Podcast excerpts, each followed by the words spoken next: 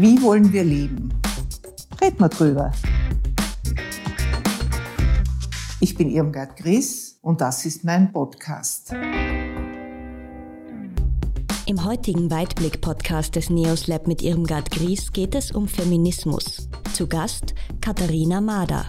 Sie beschäftigt sich in ihrer Forschung unter anderem mit Themen, die eigentlich kein Thema mehr sein dürften, nämlich mit der Benachteiligung von Frauen in Österreich und in Europa. Und welche Folgen hat dann auch noch die Pandemie auf Forderungen wie Equal Pay oder halbe halbe oder die vielen anderen Fragen, die sich rund um Gerechtigkeit zwischen den Geschlechtern stellen?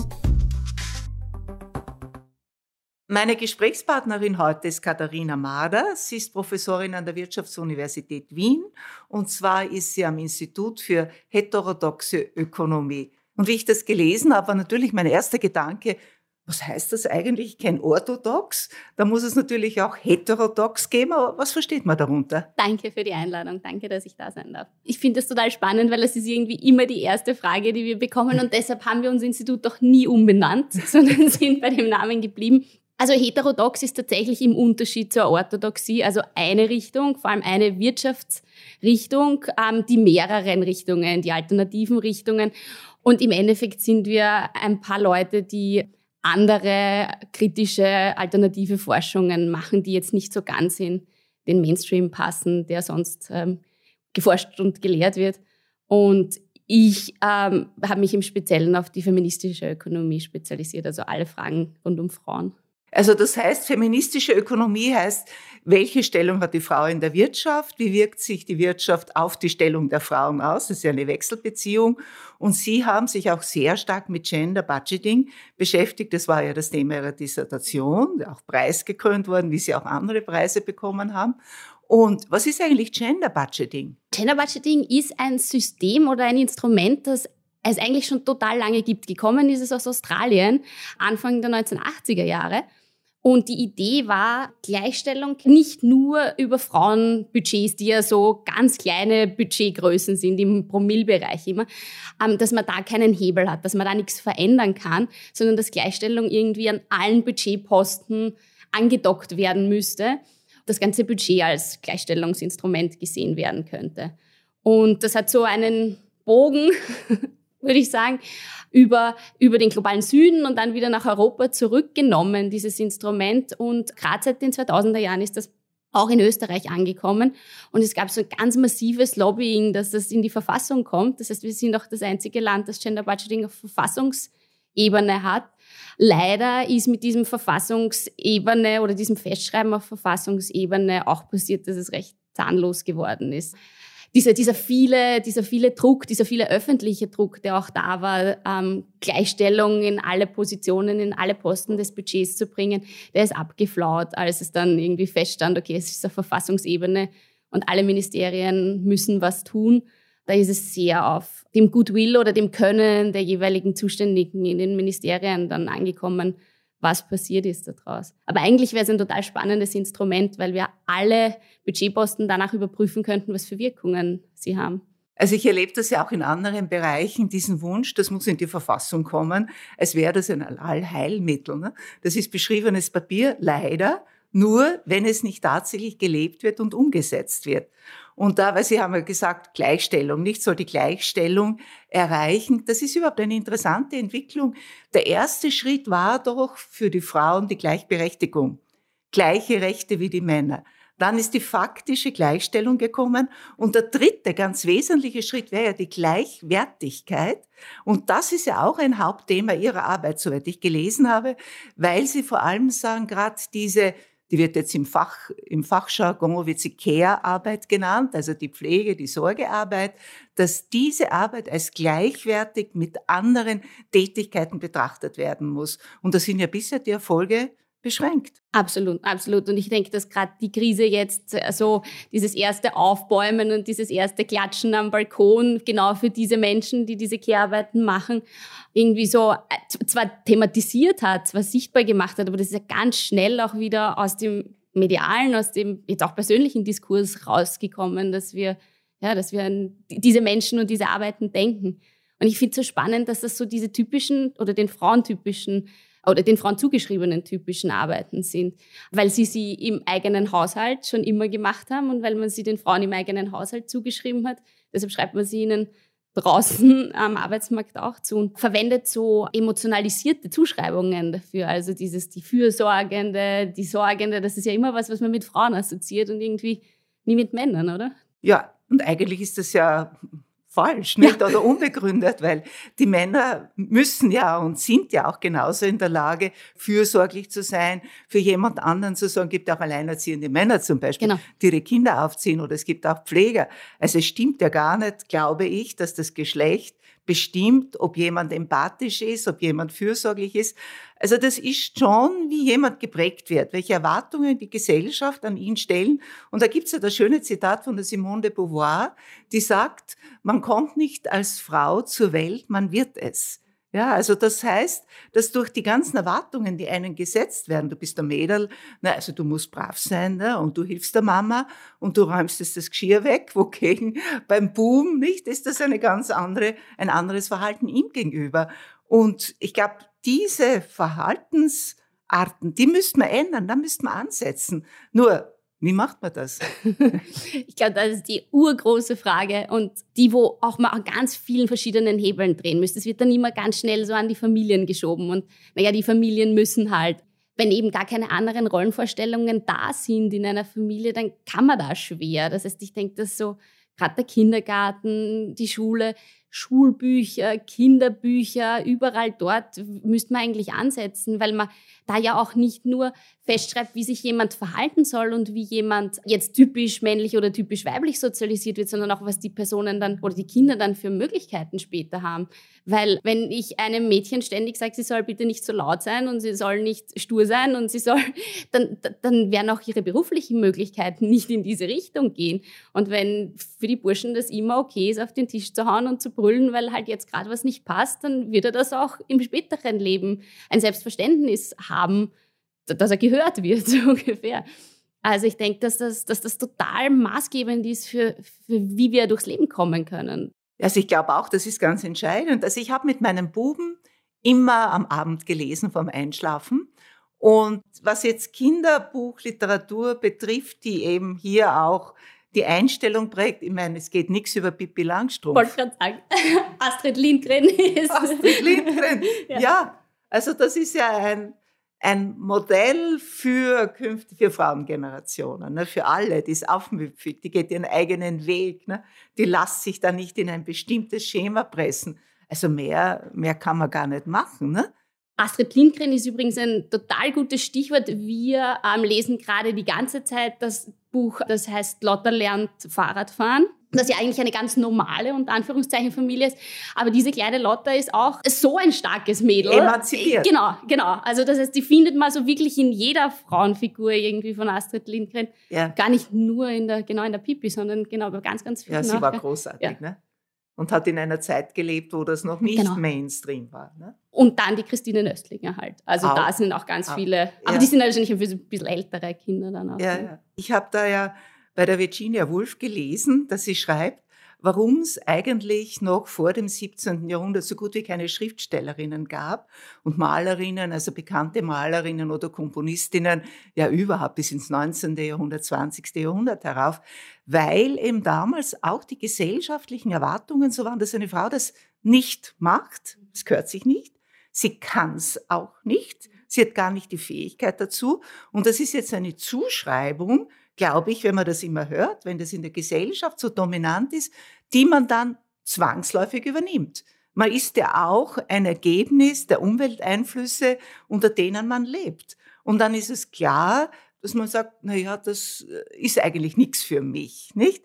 Und genauso muss, daher, muss es daher Möglichkeit, möglich sein in unserer Zeit, wo wir erkannt haben, also die besten Chancen sind natürlich im Berufsleben technische Berufe, IT-Berufe, also verschiedene andere Bereiche, dass Frauen sich auch zutrauen, das zu machen. Ja, und das ist schon die gesellschaftliche Stimmung und die Atmosphäre spielt schon eine ganz große Rolle. Ich denke auch, dass die Sprache was Spannendes und Wesentliches ist. Also die Mädels, die immer nur von einem Techniker oder einem IT-Techniker hören, wo können die ein Bild von einer Technikerin herhaben? Ich glaube, da, da hätten wir auch ganz viel Arbeitsbedarf noch, so eben an der Sprache zu drehen. Unser Fünfjähriger hat mich erst vor kurzem gefragt, wie unsere Zahnärztin heißt. Und ich habe geantwortet, das ist die Frau Dr. XY. Und dann hat er mich eingeschaut und hat gesagt, und du bist die Frau Dr. Mader, stimmt's? Ich habe gesagt, ja. Und er hat gesagt, Sag mal, können eigentlich auch Männer Doktor werden? also er hat so in seinem Weltbild sind alle Frauen Doktorinnen, aber kein Mann so ungefähr. Und ich denke, dass das irgendwie auch der Ausdruck dessen ist, eben was Kinder hören und, und, und, und wahrnehmen auch. Und wenn wir an der Sprache viel mehr aufpassen würden, glaube ich, könnte man viel mehr Rollenbilder auch schaffen. Wobei man da ja sagen muss, da hat sich ja viel getan. Also ich habe 1900 79 als Richterin begonnen und zuerst im Bezirksgericht für Handelssachen ein Jahr und dann im Handelsgericht. Und da haben wir damals noch geschrieben, das Bezirksgericht für Handelssachen oder das Handelsgericht Wien hat durch den Richter und dann kam der Name einer Frau. Es gab ja schon Richterinnen. Ne? Die erste Richterin wurde ernannt 1947, auch spät, aber immerhin. Nicht? Aber es gab da einige Frauen auch, aber wir haben geschrieben, durch den Richter. Und, was das Wesentliche ist, wir haben nichts dabei gefunden, weil wir gesagt haben, na ja, das ist die Funktionsbezeichnung, nicht?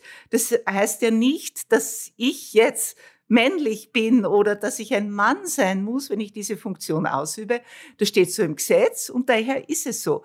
Und wogegen heute wäre das undenkbar, nicht? Wenn heute eine Frau, eine Richterin da im Kopf des Urteils schreibt, das Handelsgericht Wien hat durch den Richter Maria Meyer, wird man sagen, das ist komisch, ne? Das haben heißen Männer auch Maria, vielleicht das zweite Namen, aber nicht das ersten, nicht? Also, da hat sie schon viel getan. Wobei jetzt ich schon manchmal ein bisschen ein Problem damit habe, weil vieles dadurch auch sehr umständlich wird und schwierig wird. Dass auch in vielen Bereichen immer auch die weibliche Form verwendet wird, obwohl es gar nichts bringt. Zum Beispiel, ich habe eine Meldung gelesen über dieses Ryanair-Flugzeug, das da von zwei britischen Armeeflugzeugen eskortiert wurde. Und da stand in der Meldung, die Passagiere und Passagierinnen wurden nach London gebracht. Ich finde, da ist es absolut überflüssig. Ne? Ist ja klar, Passagiere, ne? das ist gemischt. Ne? Aber soweit es jetzt um eine bestimmte Funktion geht, und das ist ja ganz typisch, wie Ihr Sohn da sein Weltbild formt, ist es wichtig, dass man sichtbar macht, dass es da auch Frauen gibt. Und dieses Übertriebene führt ja dann auch dazu, dass es einen Widerstand gibt. Ne? Ja, und es führt, glaube ich, auch dazu, dass es, dass es dann auch so schnell, vor allem im Gesprochenen, so schnell, dass die Leute so schnell drüber fliegen, dass es eben sich dann anhört, wie liebe Mitarbeiter und Mitarbeiter, so ungefähr, ja, und irgendwie ja. zweimal die Männer vorkommen. Und also das sicher. Ich, ich denke, dass jetzt dieses Übertriebene auch in den Medien deshalb brauchen, weil es halt nie vorkam und jetzt lernen die Medien es schön langsam und irgendwann werden sie wahrscheinlich einen einen ausgewogenen Umgang damit auch leben können. Also ich finde es ja nicht schlecht, man sieht das auch in manchen wissenschaftlichen Aufsätzen, dass einmal die männliche Form, einmal die weibliche Form, dass das einfach abgewechselt ist. Nicht? Das ist nicht so mühsam beim Lesen, aber man sieht, da gibt's auch Frauen. Nicht? Das gefällt mir noch besser als der Sterndal. Ich habe auch schon wissenschaftliche Publikationen gelesen, wo nur die weibliche Form vorkommt. Das kann man auch begründen, sagen, immer kam die männliche Form vor. Jetzt machen wir es einmal umgekehrt. Aber ehrlich gesagt, dieses Alternierende gefällt mir eigentlich besser. Und die erste Studierende, die das bei mir gemacht hat, die hat es in ihrer Masterarbeit gemacht und hat es dann tatsächlich auch gezählt und mir am Schluss hingelegt. Was? Ich habe wirklich ausgeglichenes Verhältnis. Ich habe so oft weibliche und so oft männliche Form geschrieben. Also das heißt, das ist dann auch dadurch auch ein Spaß bei ihr geworden. Da. Ja. ja das ist ja schön. Ne? Genau. Es soll ja auch einen gewissen Unterhaltungseffekt haben. Aber jetzt haben wir doch einiges erreicht, nicht? Frauen sind sichtbar geworden. Frauen haben Zugang auch zu gehobenen Positionen. Wir haben eine Regierung jetzt, 53 Prozent Frauen. Also das gab es noch nie. Wie sich es auswirkt, ist eine andere Frage. Und dennoch hat ja vor allem die Krise gezeigt, und Sie haben ja da ein Forschungsprojekt, die Krise gezeigt, dass eine ganz starke Tendenz ist, wieder die Frauen in die alte Rolle oder in die alten Rollen zurückzudrängen. Sie haben festgestellt, dass ein Großteil dieser Sorgearbeit, der Arbeit zu Hause, wieder die Frauen getroffen hat. Was waren das eigentlich für Leute, die Sie da gefragt haben? Sie haben doch eine Umfrage gemacht mhm. und die Leute haben gesagt, was habe ich gestern gemacht oder so. Genau. Wir haben eine Umfrage, eine Online-Umfrage gemacht, weil es zu dem Zeitpunkt auch nicht anders möglich war und haben eine, in unserem Forschungsdesign eine Kombination aus der Frage von, wie hat Homeoffice die Verteilung von unbezahlter Arbeit verändert? Also wie hat dieses beide Partnerinnen sind zu Hause, wie verändert das äh, die Verteilung von unbezahlter Arbeit? Durch das haben wir aber schon eine Verengung der Antworten haben können oder haben wir eine Verengung erreicht, weil Homeoffice ganz stark den Mittelstand betroffen hat. Also die Systemerhalterinnen konnten nicht ins Homeoffice, diejenigen, die arbeitslos geworden sind oder in Kurzarbeit geschickt wurden, da war Homeoffice nicht möglich. Das heißt, wir haben gut ausgebildete, relativ gut bezahlte Menschen erreicht mit unserer, mit unserer Umfrage. Und vom Alter her? Wir haben einen Großteil zwischen 30 und 49, also erwerbstätigen Alter. Knapp die Hälfte hat Kinder unter 15 aber eben über 60 Prozent sind Akademikerinnen und Akademiker. Unsere Befürchtung ist, wenn wir das Ganze nochmal machen und wirklich repräsentativ für ganz Österreich, dann sind die Zahlen wahrscheinlich nicht ganz so schön, wie sie eben schlechte Zahlen sind, die wir, die wir da äh, bekommen haben.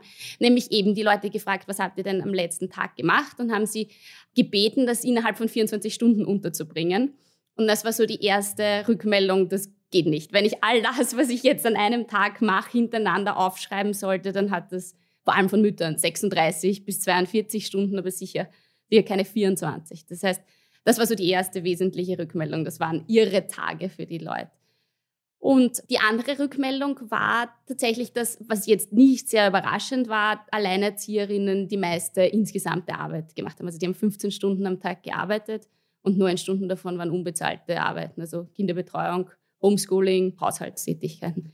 Was für uns so spannend war, war, dass die Zahlen von Müttern in Paarhaushalten eben mit Kindern unter 14 oder unter 15 nicht wirklich anders waren. Also die sind auf 14,5 Stunden gekommen insgesamt und neuneinhalb Stunden davon unbezahlte Arbeiten. Das heißt, irgendwer hat dann mal bösartig gesagt, ja, da haben die Männer dann den Dreck gemacht und die Frauen haben noch mehr arbeiten müssen deshalb. Aber das ist wirklich die ganz böse, zynische äh, Idee dazu. Nein, also dass, dass es keinen Unterschied gemacht hat, ob man einen Partner im Haushalt hatte oder nicht. Die Frauen haben einfach den größten Anteil dieser, jetzt vor allem Kinderbetreuung, geschupft in der Zeit. Und das ist spannend, weil aus den früheren Zeitverwendungserhebungen haben wir immer gesehen, dass wenn die Männer was machen, dann übernehmen sie Kinderbetreuung.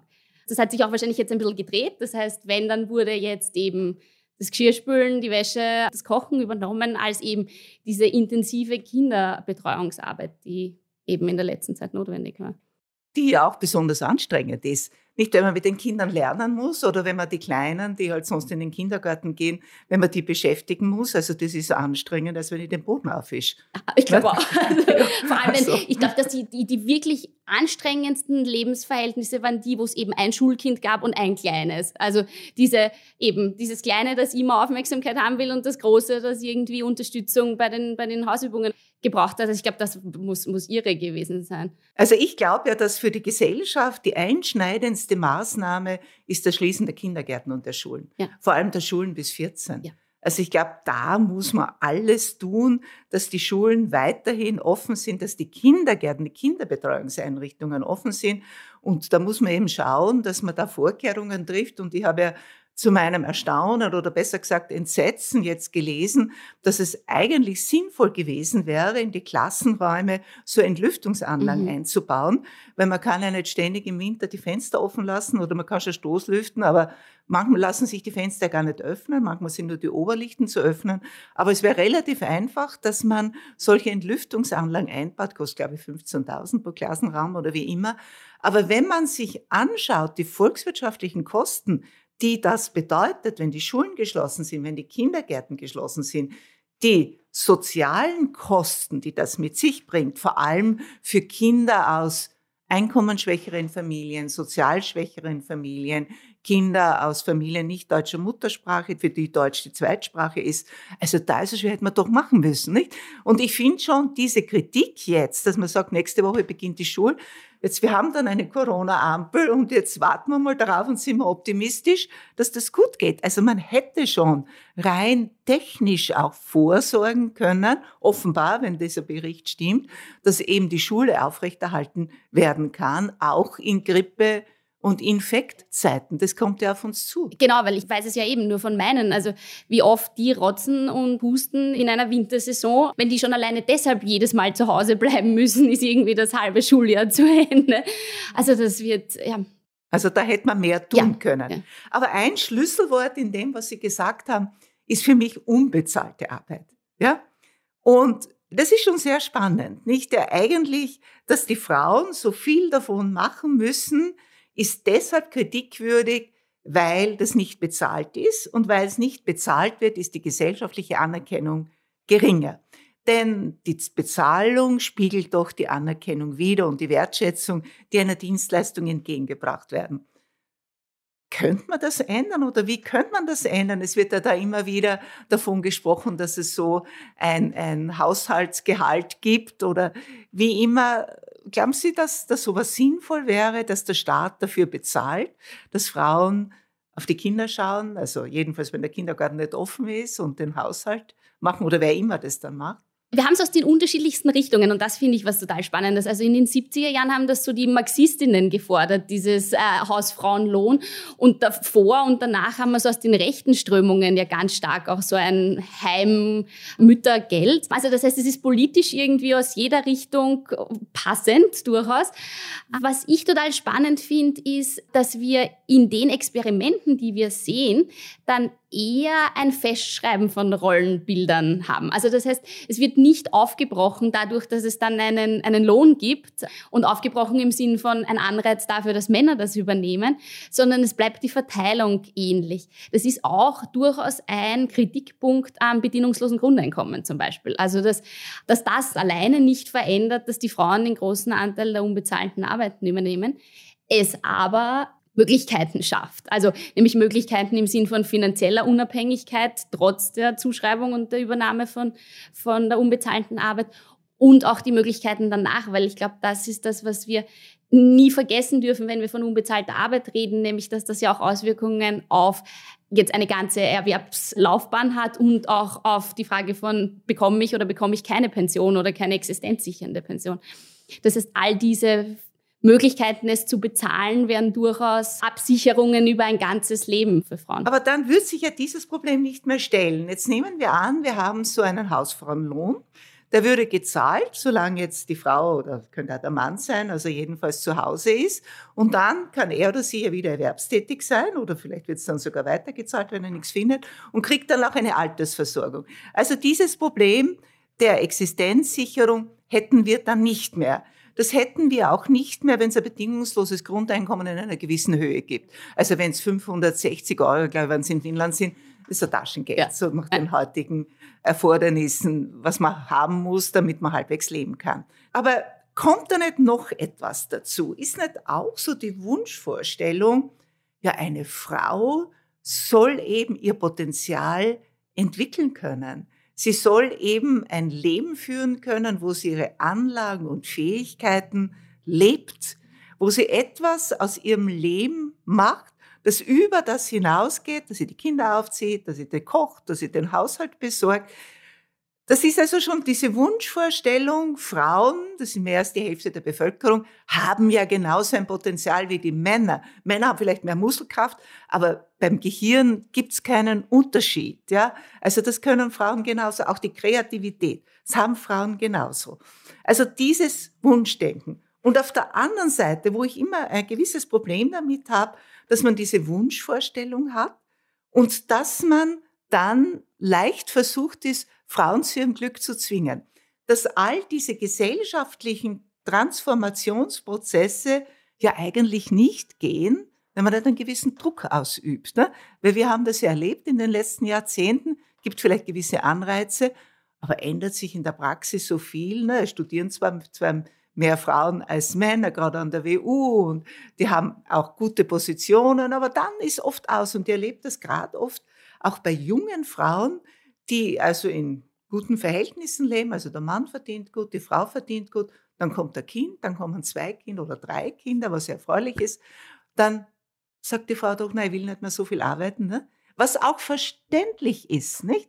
Also für mich war schon in meinem Leben die Zeit, wo meine Kinder klein waren und ich voll berufstätig war, die schwerste Zeit. Also wie, wie löst man diesen Spagat oder wie wird man da fertig? Ich habe für mich auch selber immer diese Frage vom Widerspruch in mir, wozu soll und kann man Frauen zwingen, weil es ihr Glück ist, oder ist es das ja vielleicht gar nicht? Weil irgendwann mal hat jemand zu mir gesagt, naja, wer weiß, vielleicht haben die Frauen einfach den Kapitalismus durchschaut und äh, lassen ja. sich deshalb nicht mehr in dieses System pressen. Also sollte man nicht alle so sein wie die Frauen, so ungefähr. Ich denke, dass es zumindestens zwei Richtungen braucht. Und ich glaube, die eine Richtung sind sehr wohl die Männer. Also diese, die Frage von, wie weit übernehmen Männer diese Arbeiten und was braucht es als Anreize dafür? Und weil das ist vielleicht noch ein wichtiger Punkt zu unserer Studie. Was wir auch abgefragt haben, war, wie weit seid ihr jetzt dafür verantwortlich und wie weit wart ihr vorher schon dafür verantwortlich? Und haben 70 Prozent der Frauen gesagt, sie sind jetzt für die Kinderbetreuung zuständig und verantwortlich, aber sie waren es auch schon vorher. Das heißt, es waren andere Frauen, die es diesen Frauen ermöglicht haben, erwerbstätig zu sein. Also die Kindergärtnerin, die Lehrerin, eh dort, wo wir vorher waren. Aber nicht der eigene Partner, der seinen, seinen gleichen Anteil übernommen hat. Und ich denke, das wäre ein ganz ein wesentlicher Hebel. Quasi den Männern auch den Wettbewerbsnachteil Familie zu geben, den Frauen einfach, einfach haben. Und dann ist die Frage, ob wir nicht insgesamt unsere Arbeitszeiten reduzieren müssen, alle, damit wir genau das auch schaffen, damit wir zeitliche Ressourcen haben, dass zwei Personen gleiche Anteile in ihrem Haushalt übernehmen. Aber ja, also ich denke, dass, dass die Frauen, die mit kleinen Kindern Vollzeit erwerbstätig sind, die am allermeisten belastetsten Personen überhaupt sind. Und da deshalb auch ganz viele dann sagen, okay, wer braucht denn das? Es geht sich finanziell aus. Warum, warum tue ich mir und uns das an, wenn ich gerade ja auch mit diesen Rollenvorstellungen aufgewachsen bin und ja auch in mir so Sozialisationsfaktoren habe, wie was ist eine gute Mutter? Und wenn ich die Letzte bin, die die Kinder aus dem Kindergarten abholt, was denke ich dann von mir und was denken alle anderen von mir? Also das, das haben wir ja so ganz stark in uns drinnen. Das heißt, mit all dem müssen die Frauen dann auch kämpfen, wenn sie das, wenn sie das durchziehen. Und deshalb kann ich absolut verstehen, wenn dann ganz viele Frauen jetzt wenig erwerbstätig sind oder ganz aus dem Arbeitsmarkt ausscheiden. Aber es hat halt ganz massive Auswirkungen auf ihre gesamte Existenzsicherung. Und vor allem, wenn wir uns die Scheidungsraten anschauen, in dieser Kombi ist es halt wirklich echt, echt problematisch. Also ich glaube, der springende Punkt ist eigentlich, oder die Lösung könnte nur sein, wenn Männer einen entsprechenden Anteil übernehmen. Wir haben auch den ganz großen Fortschritt, dass es gleichgeschlechtliche Partnerschaften gibt. Und gleichgeschlechtliche Partnerschaften sind ja nur möglich, weil die Ehe, weil die Partnerschaft auch als etwas Egalitäres aufgefasst wird. Wäre das nicht so und hätten wir noch immer die alte Vorstellung, da ist der Mann und die Frau wird jetzt unter seinen Schutz gestellt und sie ist jetzt praktisch, braucht sie nichts mehr, sie hat einen Vormund, so war ja auch in der Vergangenheit. Das ist ja überholt, ja.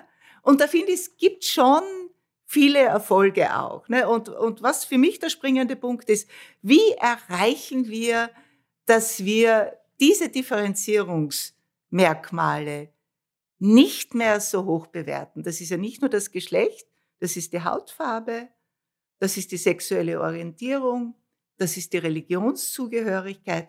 Das sind alles Merkmale, die mit dem Wert des Menschen unmittelbar nichts zu tun haben das zu erreichen? Wie weiß ich nicht. Aber Sie sind Forscherin, Sie sind Wissenschaftlerin. ich fürchte, das ist auch nicht, auch nicht ganz mein Forschungsgebiet, aber es trifft genau den Punkt. Also dieses, wir suchen immer die Andersartigkeit der anderen und suchen nie die Gemeinsamkeiten. Das Problematische ist ja, wenn man das, was uns unterscheidet, als ein Manko sieht. Und ich denke, dass wir vor allem dann auch wegkommen müssen von dem, von dem Manko, weil wir ja Männlichkeit als Norm sehen. Und das, was nicht der Mann ist, also die Frau, als nicht der Norm entsprechen. Und unser gesamtes System darauf aufgebaut haben, einen männlichen Lebenslauf zu haben, einen männlichen Erwerbslebenslauf zu haben.